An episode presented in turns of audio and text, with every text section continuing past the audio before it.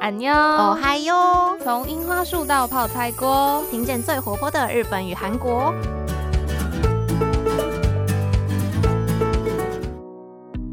皆さんこんにちは。여러분安妞，私はゆいです。我是杰一。总能苏吉米达，我是秀智。现在的天气真的是越来越冷了，对秀啊，智。最近真的是哇，有点 可要把羽绒外套搬出来的那种程度。而且现在应该也有不少听众朋友们开始放寒假了吧？没错啊，大家如果在家里就是有闲情逸致，没有什么太急的事情要做的话，欢迎就是多多收听我们的 podcast，一起来更新日韩相关的小知识。对，那既然已经放假了，那不如本周主题我们就来聊聊日本和韩国的校园文化吧。哎，不知道大家会不会很好奇，那些出现在日本的动画、漫画，或者是韩国的偶像剧里面的那些场景，到底是不是现实生活中会发生的呢？大家有没有想过，为什么日本女高中生，就是我们 J.K. 们，她们的裙子到底为什么要这么短、哇，真的是很短很短，可能是很多就是男性的遐想之类的 对疑问对没错嗯。而且尤其是冬天的时候啊，就会想说。不是很冷嘛，然后他们的上半身就是穿的非常的厚实，然后毛衣啊看起来非常保暖，结果下半身大腿一半都露在外面。这真的是一个非常神奇的都市传说、对，欸就是上半身在冬天，然后下半身可能是在什么赤道国家之类的。嗯，又或者是大家会不会好奇，日本的学生真的每天都在玩社团吗？对，，什么音乐性的社团，然后就会看到一些女生就是组那种摇滚 band，然后表演之类的。可以让轻音部的感觉。哦 也有一些传统的啦，像是什么剑道啊、弓道、哦柔道、跆拳道等等的。那我们这一集就是要来为大家解答这些在漫画或是动画、戏剧作品里面看到的场景，到底是不是真的？好的，那首先第一个要为大家解惑的就是日本的少女漫画定番，噔噔噔噔，《学園祭学园记》。每次学园季真的都是男女主角一个感情升温非常重要的时间点，怎么可以少了它呢？的，就觉得为什么他们这个学期好像过完学园季，然后就结束了？啊，对，每次都是到了学园季，然后两人就告白在一起，然后嗯这学期后面就都不用过了。对啊，想说你们都不用考期末考，是不是？真的，直接就瞬间被忽略掉。好吧，那其实所谓的 Gakuen Sai 学园季呢，其实就是台湾常说的校庆啦。那在日本的校园文化中，通常还可以被区分成文化季跟体育季。哎，说到这，突然觉得蛮耳熟的，不就是我们的园游会跟运动会吗？哎，那个浪漫感瞬间下降百分之五十怎。么这样？哎，那我们到底在台湾的园游会都做了些什么啊？对啊，这一届的小时候就是学校办园游会和运动会啊，通常都是一整天就在那边晒太阳。哦，真的，尤其是运动会的时候，就会觉得哇，超不想去，热的要死。想说跟升旗典礼到底有什么不一样、啊？哦，或者是就是学校会找一堆外面的厂商进来学校卖烤香肠，或者是一些捞金鱼的摊贩呐，感觉就是吃吃喝喝，然后也不知道在干嘛，也不知道在干嘛，这 是一个。不用上课的日子而已。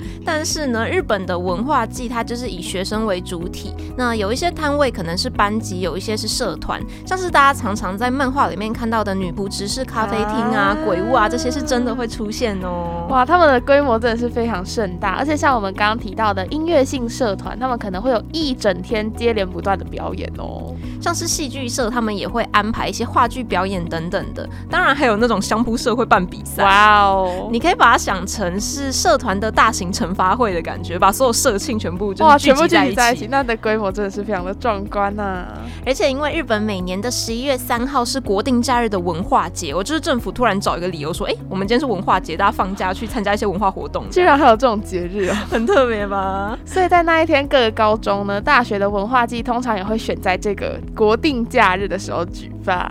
对，因为很多文化季都会对外开放，所以等疫情解封之后，如果有兴趣的话，听众朋友们可以在十一月三号的前后去日本体验一下这种最原汁原味的文化季。真的，像是有一些少女漫画，就会发现，例如说男女主要是青梅竹马，然后他们是不同学校的人，就会有男生先到女生的学校参加他们的文化季，接下来女生再到男生的学校去参加他们的体育季之类的。呃，一个互相邀请的概念，真的很可爱。而且杰伊本身真的非常好奇，传说中文化季一定会有的女仆执事咖啡厅，什么主人您回来了之类的。可能是因为文化不同吧。就如果在台湾学生要办类似的咖啡厅，感觉就会有一点嗯。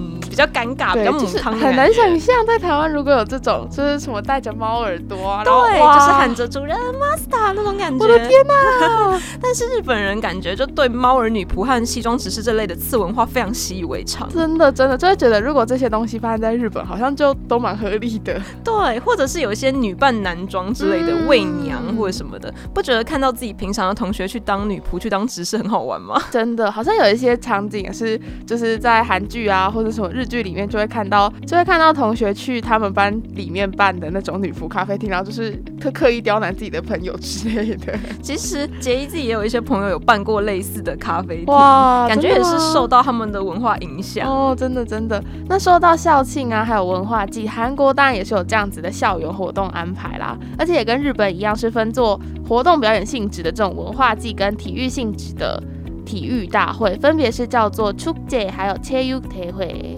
哦，那他们的这样的文化季都在做什么啊？其实跟前面提到，就是台湾跟日本做的事情是差不多啦，但秀智自己觉得跟日本相比，就是少了一点浪漫的情节。啊，但其实他们的校庆也是会有每班的才艺竞赛啊，对对对或者是摆摊卖食物那样的。然后也会有每个班级设计一些游戏啊，想要招揽其他班级的客人们来，就是赚一点点钱之类的。像秀智最近看了一部网络剧啊，就有出现校庆的场景，然后里面呢女主角班级就设计了一个游戏，是砸前男友水球的一个游戏。对，就是他们班上的男生会戴上面具，然后可能就会挂牌说什么呃我是什么出轨的男友之类的，然后别班的人就可以来付钱买水球，然后就是砸那些戴面具的男生来发泄。这么说起来，杰伊以前高中也有类似的活动哎、只是那个被砸的对象是校排第一，然后哇他们的 slogan 就会说，嗯，你想要花五十块来砸校牌第一吗？可以哦，我们班上这一位就是校牌第一，请你们花钱来买水球砸他。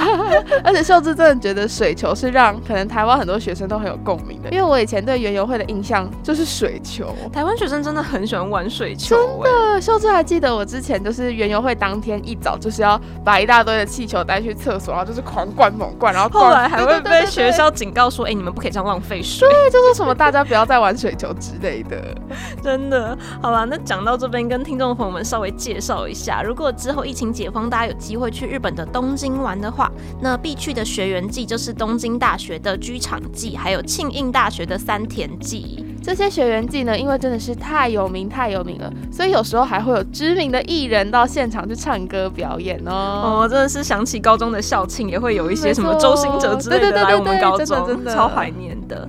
那像是杰伊自己很喜欢的乐团可口可乐 （Coca-Cola），就好几年都有出现在庆应大学的三田季哦，就是大家有兴趣的话，真的是可以去共襄盛举一下。真的，而且说到这种出节啊、学员季之类的活动，大家应该也不陌生，就是韩国他们大学的庆典都会邀请到非常一线的韩流明星来开演唱会，真的。对，而且他们的这种庆典呢，通常都是在五月左右，然后就是每一个大学都在比谁的阵容比较厉害，所以那一阵子如果大家有去韩国玩的话，可能也是有一些熟识的朋友就可以到每一个学校去参加他们的庆典，然后看非常多免费的演唱哇会，，好羡慕哦！真的，不过秀智自己也是有问过韩国的朋友啦，然后他们就说，你知道为什么我们的学费会这么贵吗？就是因为那些钱是要用来请艺人的。啊，真的，所以他们有特别一个预算是要拨来说，哦，我们每年就是要来请很多偶像，请很多 idol 来。对，感觉就是你就可以想象为什么台湾大学就比较没有这样的活动，因为这个规模的差距就是钱造成的。真的耶，因为以前杰一还记得高中的时候，大概只要花两百块到三百块就可以看到周星哲和李佳薇的演出。没，错，没错。然后在韩国的话呢，他们就是除了有这种一线艺人的演唱会表演之外，可能还会放烟火啊等等，就是那个规模真的是感觉跟台湾是不太相同的。只能说只要有钱能使鬼推磨，你知道你知道花多少钱就是什么样的级别了。没错，没错。不过其实呢，我们对日韩校园文化的了解，很多都是来自大家看过的漫画啊或者是日剧、韩剧之类的吧。哎，这边就要说到一个非常经典的场景了。为什么日本的高中生他们在毕业的时候都想要跟暗恋的人要制服上的第二颗纽扣呢？哎，这应该也可以说是少女漫画的定番吧。不过其实秀智一开始看到的时候，真是不知道他们在干嘛。而且最近会在台湾的偶像剧里面发现类似的情节，就想说哇哦哇哦哇哦！杰一记得之前看到日剧的《求婚大作战》里面也有这样的剧情，而且光是这样小小一颗纽扣就可以演一整集的日剧哎。哇，可想而知，日本人对于这个传说中的第二颗纽扣到底是有多么庞大的执念。其实啊，会有这样的习惯，有一个很浪漫的说法是，你制服上的第二颗纽扣啊，是最靠近心脏的位置。Oh my god！所以如果你得到了喜欢的人的第二颗纽扣，就是得到了对方的心的意思。原来是 romantic，哇，太会有这样子的联想了。而且他们的习惯是，通常在毕业典礼上啊，日本的女孩子会和喜欢的男生要纽扣，就代表我喜欢你的意思。哇，原来是这样。对，那如果男生给了那个女生纽扣的话，就是代表愿意和她交往的意思。哇，鸡皮疙瘩都起来了。天哪！而且其实除了第二颗纽扣，其他的纽扣也有不同的意思哦。像是通常第一颗纽扣呢是留给自己的，那第二颗就是给你身旁最重要的人，有着我喜欢你的意思。那再往下数呢？第三颗纽扣就会给很好的朋友，第四颗则是要给家人，那第五颗是给关系最淡的人。哎，这里秀智有一个疑问，所以就是大家身上的纽扣就全部都给别人的是吗？因为要毕业了啊，原来是这样。不知道秀智愿意给杰伊哪一颗纽扣？哎，我觉得我应该会给杰伊。第三颗，这个沉默 不是讲第二颗，感觉有点怪怪的啊。对啦，也是第三颗已经非常不错了，是 给朋友的意思。不过仔细想想，我们从小到大念的学校都只有运动服外套，而且都是拉链式，到底哪来的纽扣？对，真的是全世界都在阻止我们谈恋爱。原来是这样吗？从穿的衣服开始就错了。没错。好了，不过关于第二颗纽扣啊，其实也有人认为是从日本以前的一个军队的传统演变而来的。因为以前打仗的时候呢，男生是强制要服兵役的嘛，他们并不知道有没有机会可以再跟自己相爱的人重逢，所以这时候去当兵的男生就会把身上军服的第二颗纽扣给女生，算是一个思念的寄托吧。然后因为刚好日本的学生制服是源自于军服，所以这个浪漫的传统就这样被继承下来了。哎，不管是在军队里还是在学校的毕业典礼，纽扣真的就是一个非常浪漫的都市传说，就是一种我把纽扣给你，就是把我的心给你的感。感觉真的，而且在漫画里面，不是还有高中生都会自己带便当上学吗？真的，哎，不知道杰伊小时候就是都是吃营养午餐长大，还是怎样？对，杰伊都是吃那种便当，就是拉开橡皮筋，不然就是团扇，嗯嗯嗯，什么打菜之类的。对，每次都要去打饭堂，抬餐盒超级重的，而且大家就是要吃完饭之后啊，什么值日生可能就要睡午觉的时候再把那些餐盒抬回去。最讨厌就是提厨余。因为就是厨余只会越来越多，对啊，真的很烦。以前都会想说，希望就是要台便当那天自己不要是值日生这样子。哎，那不知道在韩国的话，他们也是像我们这样子吃团膳吗？对，其实韩国大部分的国高中呢，都是会有厨房提供餐点，也就是到了午餐时间，大家就会到食堂去吃饭。而且还蛮有趣的是，他们就是因为现在科技发达嘛，所以他们学校的网页呢就可以查到，就是每一天的菜单会有什么东西可以吃。哎，有没有听众朋友跟杰一和秀智分享一下，就是现在的台湾的国高中到底都是怎么样吃营养午餐呢？毕竟我们已经就是毕业了嘛，所以我不知道现在的小孩到底。对，因为以前杰伊还有印象，我国中小的时候，就是开学的时候就会有一张公告贴在教室最后面，然后告诉我们每个礼拜吃什么。我觉得蛮像的。对，杰伊那时候就会被骗，就会看到什么凉拌金银啊，或者是翡翠什么东西的，然后发现翡翠不过就是三色豆，哇塞，你骗我！真的，我以前看那个菜单，一开始都会满心期待，然后后来就是。已经不想再期待了，那个名字都是骗人。基本上能够期待的就只有那个什么酥炸脆薯之类。对，而且秀智还记得以前国小的时候吧，就是每周三都会吃一些这种什么薯条啊，就会有比较特别的 menu 这样。稍微特别的，或者是意大利面等等。没错，哎，那不过日本高中生是真的都会自己带便当去学校吃吗？答案是对。不过带便当与否，其实大部分还是自己家庭选择的啦。只是几乎很多妈妈都会帮孩子准备很厉害的便当哦。真的，秀智就看过很多那种网络上啊，日本妈妈会帮自己的小孩准备各种便当，有什么香肠会弄成那种小章鱼的图案啊，或者是有些人更厉害，就用一些海苔或什么剪贴，然后就变成一个卡通人物在他的便当盒上面。近期应该会看到很多鬼灭之刃，像是祢豆子或是炭治郎的便当，真的是太厉害，日本妈妈们。但其实日本也是有食堂的嘛，只是因为。食堂通常会在中午的时候爆满，那要排队找位置就会花很多时间。而且日本他们国高中的放学时间比较早，中午的休息时间就只有五十分钟左右。所以如果你排队准备要开始吃的时候，大概午休就已经要结束了。而且还有一个原因是你不管是吃食堂还是上班族外食，其实相较之下那个价格都会贵蛮多的。也是因为这样，所以家庭主妇直接做全家人的便当就可以省很多钱。那到日本高中文化交流的时候，真的会发现哇，大部分人都有带便当哎。也是因为这样，日本就有发展出自己很独特的一些日式便当，嗯，就是例如说用那种很漂亮的。那叫什么海苔呀，或者是火腿去拼贴出来，然后他们外面也是会用很精美的什么盒子啊，或是用那种布吗？就把它包起来。对对对，想到以前看那个卡通的时候，对，或是一些日剧之类，都会有这样子的画面。对于日本人来说啊，便当甚至还会被当做是妈妈对孩子的一种教育。所以如果你没有便当的话，就有可能还会被朋友排挤，会被笑说：“哎，你是一个没人爱的小孩啊。”这样子是。对啦，也是有一些霸凌文化因此而生，但是希望大家还是不要这样，这些都是个案而已啦。对，那我们还是回到一些比较欢乐的部分啦，就是其实便当呢，你带的东西，或是你有没有带便当，也是会产生派系的哦。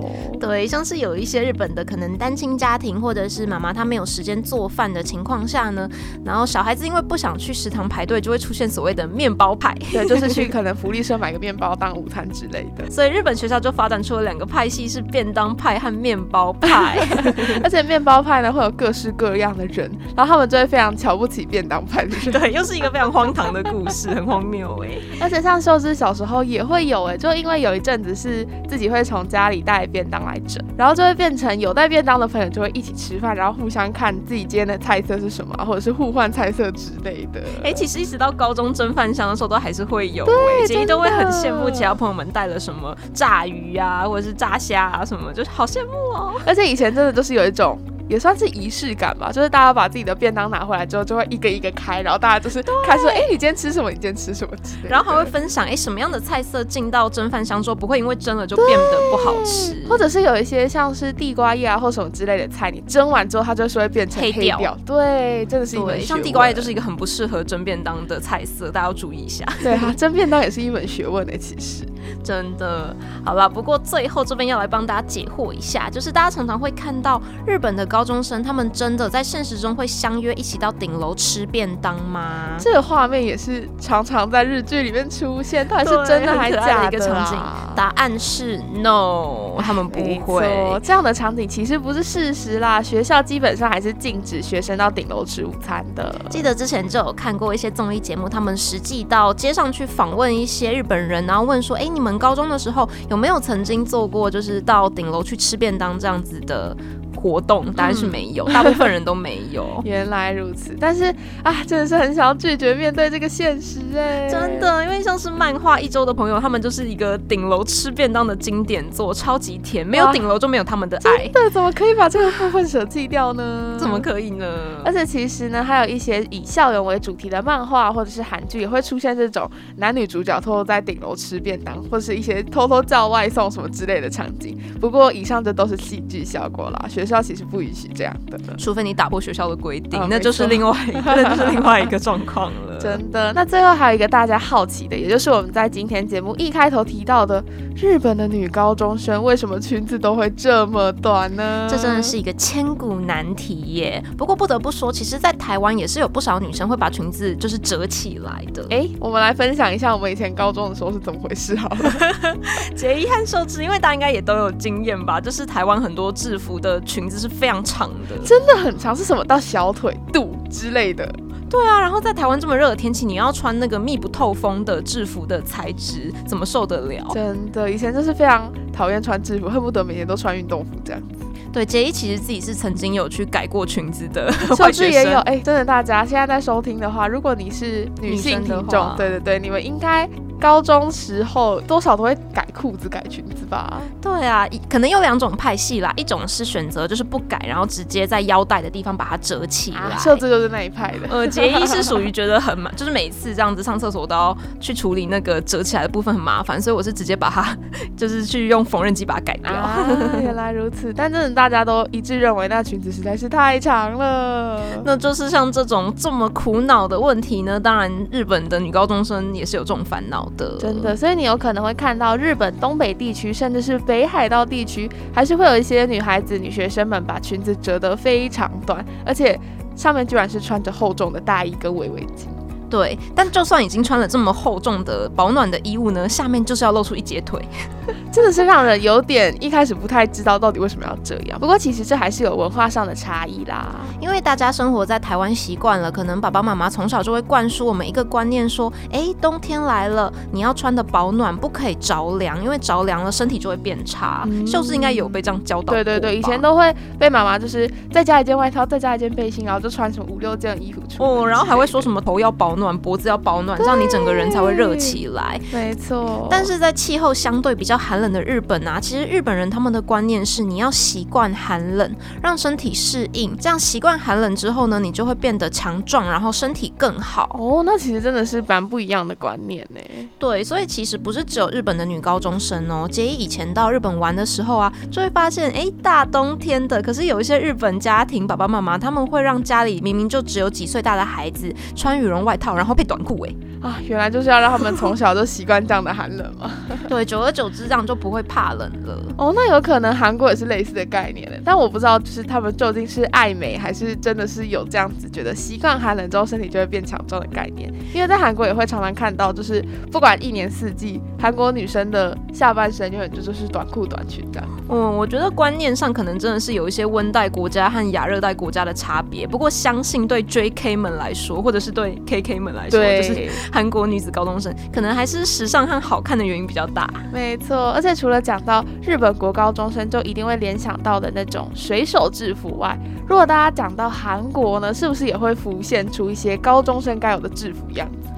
哦，真的像是什么首尔演艺高中等等的，他们的制服真的很有名耶，就是看到就会想要喊一声哦，学长学姐。对，他们的制服真的是让人非常的有印象，而且其实这种制服啊，也是算是给学生蛮大的压力吧，因为大家就会觉得我要穿的很合身啊，然后看起来很瘦啊，或是裙子裤子的长度就应该要怎样怎样。所以在韩国，其实对学生来讲，制服也算是一个蛮要花心思去处理的部分。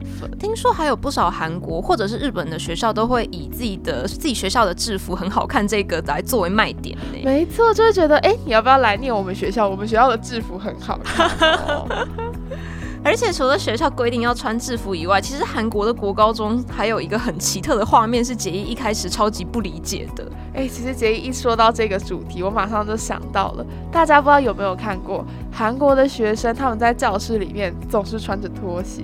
对，这真的很神奇耶！就是看韩漫的时候都会发现，女主角化妆化的漂漂亮亮的，但是脚下就是踩着一双黑色，然后配上三个白色条纹的拖鞋。没错，而且秀智就是之前常常看一些韩国高中生拍的 vlog，也会发现大家的教室座位上真的都会摆一双拖鞋。大家可以想象那个场景是你只要一走进。台湾的教室就发现大家穿着蓝白拖那种感觉，就是那种冲击感。没错，那我这边就要来帮大家解惑，到底是为什么呢？难道韩国的学生是可以穿拖鞋上课的吗？到底拖鞋文化是怎么一回事啊？其实除了像秀智讲的 vlog 之外，一些戏剧作品或者是漫画作品里也不难看到学校，甚至是公司办公室都会常常看到拖写平凡出场。诶，到底是为什么啊？其实呢，学校的部分是因为韩国他们教育部是有规定，学校在教室的室内是必须要穿拖鞋的哦。居然是一个规定吗？太神奇了吧！但其实说是规定，他们把拖鞋的用意是定义成室内拖啦，不是说就是我们平常就出门，然后不懒得穿袜子，然后随便踩拖鞋出去那种感觉。对台湾人来说，可能是因为一直下雨，或者是天气太热，然后不想要穿袜子，所以就会穿拖鞋出门。没错，那毕竟是室内拖，就表示是它的能穿出它的范围也是有限制的。除了一般教学大楼的范围之外呢，你只要踏出教室外面，是一定要换鞋子。而且常常会看到韩国的每个班级外的走廊都会有让学生放鞋子的鞋柜。没错，就是你基本上就是踏进教室或踏出教室，你就要有换鞋子的习惯。所以像是体育课要出去啊，或者是我要去福利社买个东西，也是一定要换鞋子，不然被抓到就是会被扣分之类的。哦，而且鞋柜里面有时候还会变成大家放情书或者 放小东西的那个。突然间又重现了一些刚死掉的粉红泡泡。对，漫画。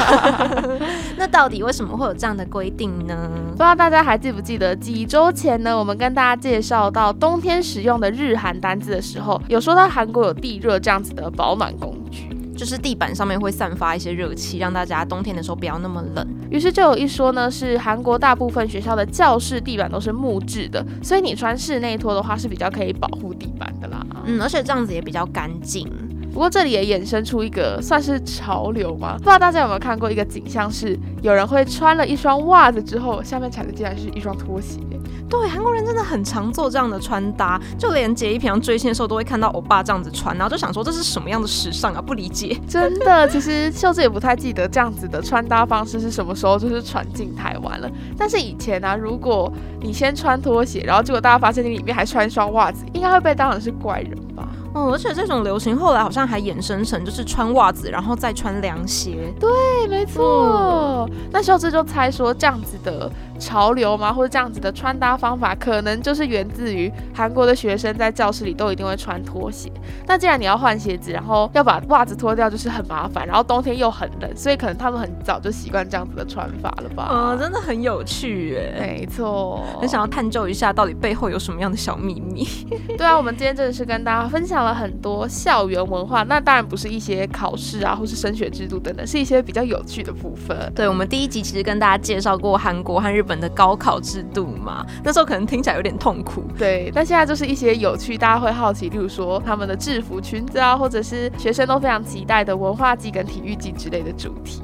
对，那现在虽然是寒假，然后台湾的学期已经结束了，但不知道听众朋友们有没有从我们这一集节目里面感受到哦年轻的活力？对，或者听着我们刚刚讲的一些内容，就脑中浮现出哇哪一部特别经典的校园漫画作品，或者是韩剧跟日剧呢？相信听众朋友们心目中应该都有一部很经典的那一种啊，奉为神作，就是希望我也可以过这样的高中生活。然后到了现实，发现完全不是这样。对，其实不会有这样的事情发生。好啦，不要那么难过，我们不要结尾的那么难过。真的真的，那到。这边也欢迎大家来追踪我们的 Instagram，按赞、脸书专业哦，这样才不会错过新的节目资讯。那我们这一集节目来到这边，也要先跟大家说再见啦！我是杰一，我是秀智，马丹呢，安妞。